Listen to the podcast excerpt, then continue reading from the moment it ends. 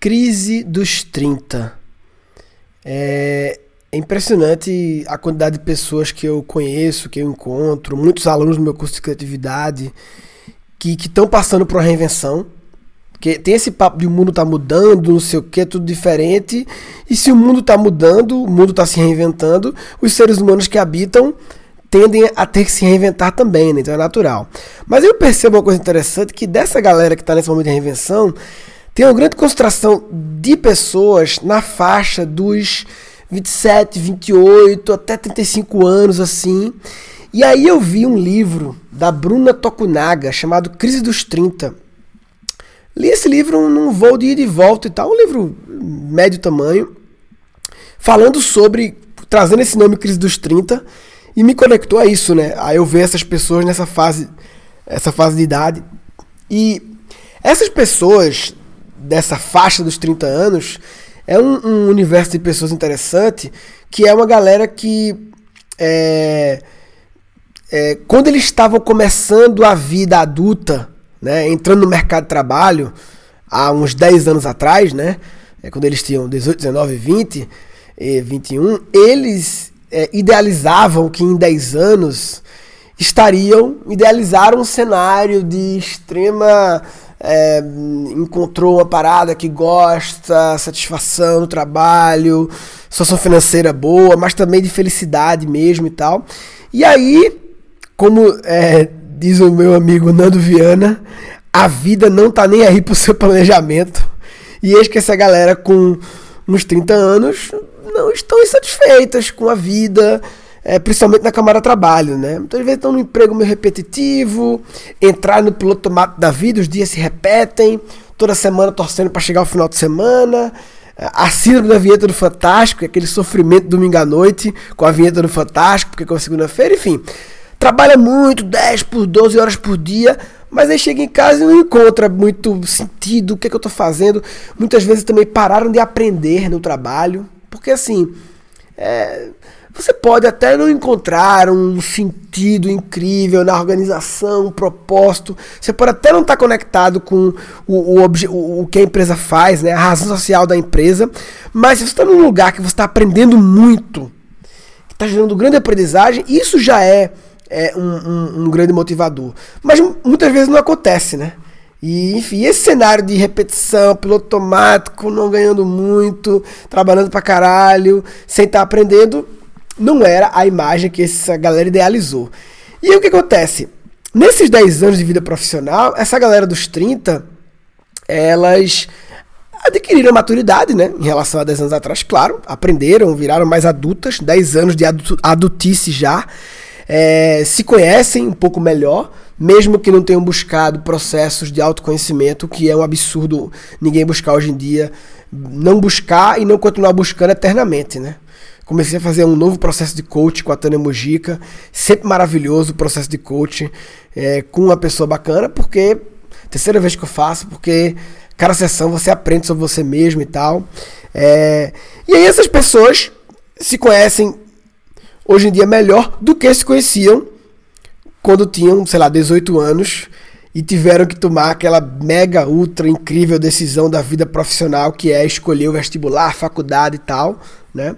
É, e, e aí, naquela vez, com imaturidade, tiveram que tomar essa decisão. Dez anos depois, estão mais maduros, se conhecem melhor, sabe sabe hoje em dia já um pouco melhor o que pilha elas, o que de fato move elas, interessa a elas, sabe o que não pilha, né?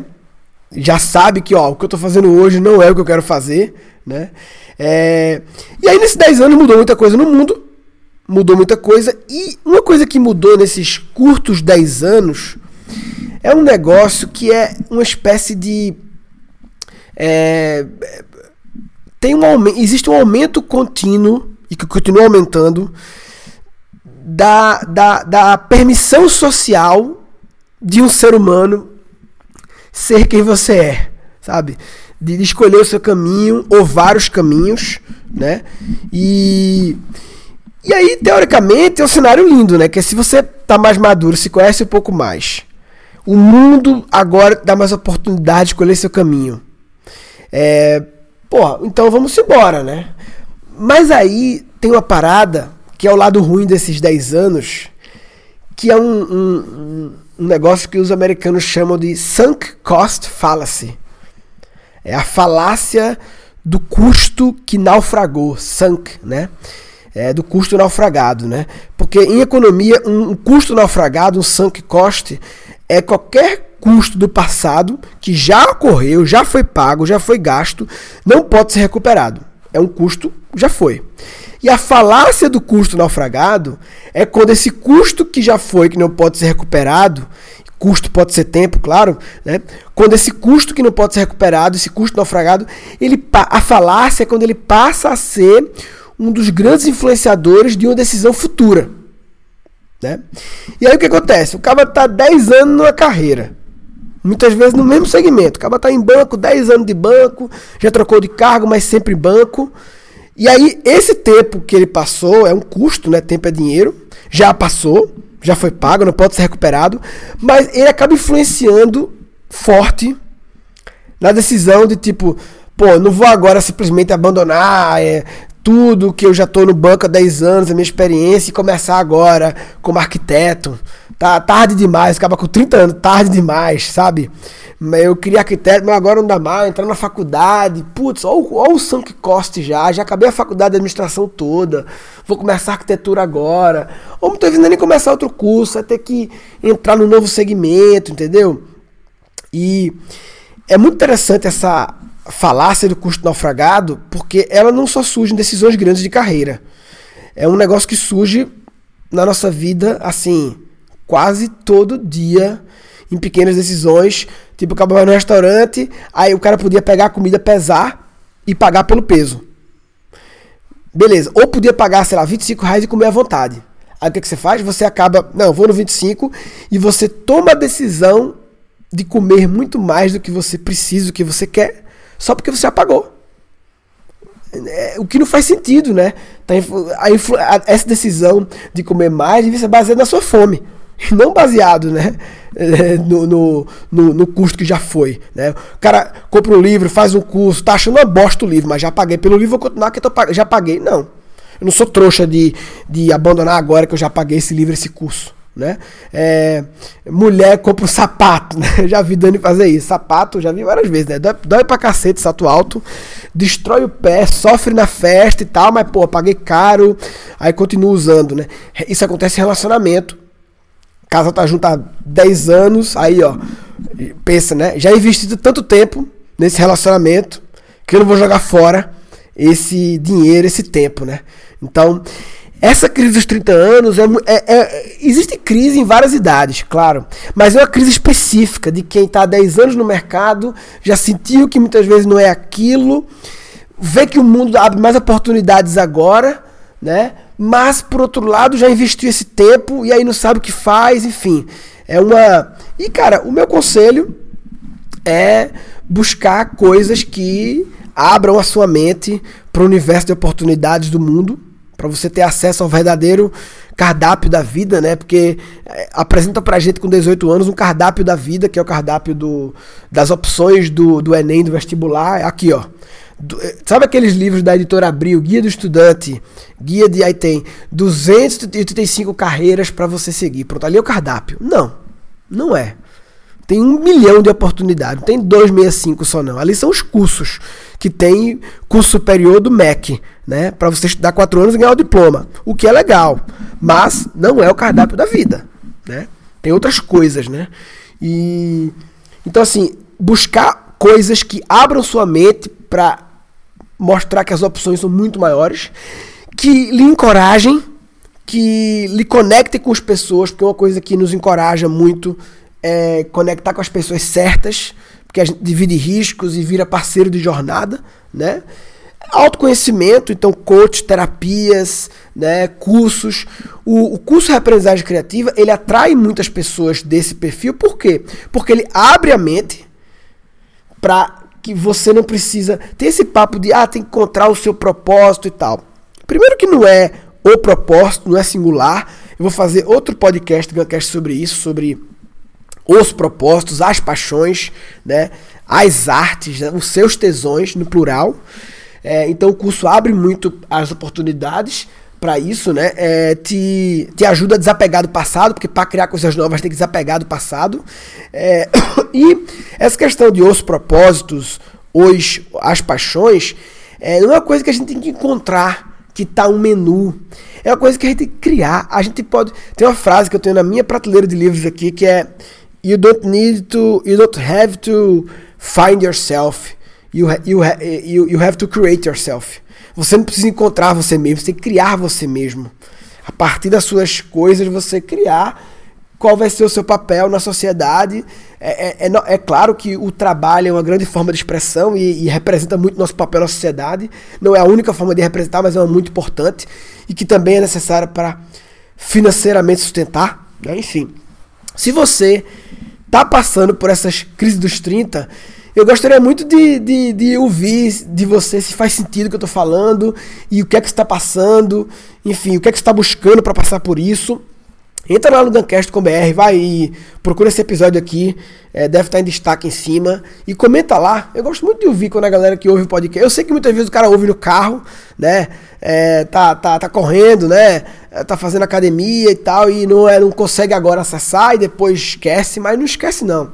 Quando chegar no computador, quando parar aí, entra gancast.com.br e, e, me fala o que você é, sentiu, barra pensou em relação ao que eu falei. E fica atento que final de agosto vai ter turma do meu curso Reaprendizagem Criativa, a última turma, do, a única turma do ano, última não, única, né? Porque a gente focou muito no começo do ano no Cri Cri e não conseguiu fazer as duas paralelas, fez duas turmas do Cri Cri e vai ter agora o Reaprendizagem Criativa turma 9. A última foi em novembro. A gente, depois da aprendizagem criativa, vai começar a se abrir a novos cursos também, que hoje em dia a Keep Learning School só tem o Cri e a aprendizagem criativa, né? É, a gente tá alguns parceiros aí pensando, alguma outra coisa minha e tal. Então, assim, não perde essa oportunidade. Vai ter uma condição de preço muito interessante. Então, Entra reaprendizagem.com.br, que é a página do, do curso. Deixa teu e-mail lá, porque garante que tu vai ser lembrado. Ou então, anota na tua agenda aí. É, 28 de agosto, por aí, não lembro agora de cabeça, né? Mas bota aí na última semana de agosto, escrever no curso Reaprendizagem Criativa. Beleza? Enfim, se, o que eu queria nesse episódio era falar sobre esse momento. Se você tá nesse momento saiba que é um momento da humanidade. A Bruna Tokunaga, que fez o livro Crise dos 30, editora Integrare, era trabalhando na Companhia de Talentos, que é a maior empresa de RH, trabalhou com a minha amiga Maíra Bimoradi, e ela, ela virou uma orientadora vocacional e começou a receber um monte de, de pacientes, né, de clientes dessa faixa etária, e se interessou por isso, começou a pesquisar. Fala-se muito da inserção no mercado de trabalho, né? Tem muita gente falando sobre isso. Fala-se muito dessa é, segunda carreira, né? A, a, crise dos 55 anos, quando você tá para se aposentar ou, ou já se aposentou, 60, né? Mas essa crise dos 30 é um assunto pouco falado. Ela pesquisou, fez um mestrado. Muito legal, recomendo o livro. Então, se você está passando por essa crise, fique tranquilo que outras pessoas estão passando, mas tome ação, não fique só tranquilo. Ficar tranquilo não quer dizer ficar parado. Tome ação é, busque autoconhecimento, leia o livro da Bruna, faça o curso Represagem Criativa, porque se você está apenas sofrendo, reclamando e não buscando uma forma de se reinventar criativamente, você está de brincadeira na tomateira. Está de brincadeira na tomateira. Neste episódio foram capturados três insights. É muito interessante essa falácia do custo naufragado, porque ela não só surge em decisões grandes de carreira é um negócio que surge na nossa vida, assim, quase todo dia, em pequenas decisões. Tipo, acabava no restaurante, aí o cara podia pegar a comida, pesar e pagar pelo peso. Beleza. Ou podia pagar, sei lá, 25 reais e comer à vontade. Aí o que, que você faz? Você acaba, não, vou no 25 e você toma a decisão de comer muito mais do que você precisa, do que você quer, só porque você apagou. É, o que não faz sentido, né? Tá, a, a, essa decisão de comer mais deve ser baseada na sua fome, não baseado né, é, no, no, no, no custo que já foi. O meu conselho é buscar coisas que abram a sua mente para o universo de oportunidades do mundo, para você ter acesso ao verdadeiro cardápio da vida, né? Você não precisa encontrar você mesmo, você tem que criar você mesmo. A partir das suas coisas, você criar qual vai ser o seu papel na sociedade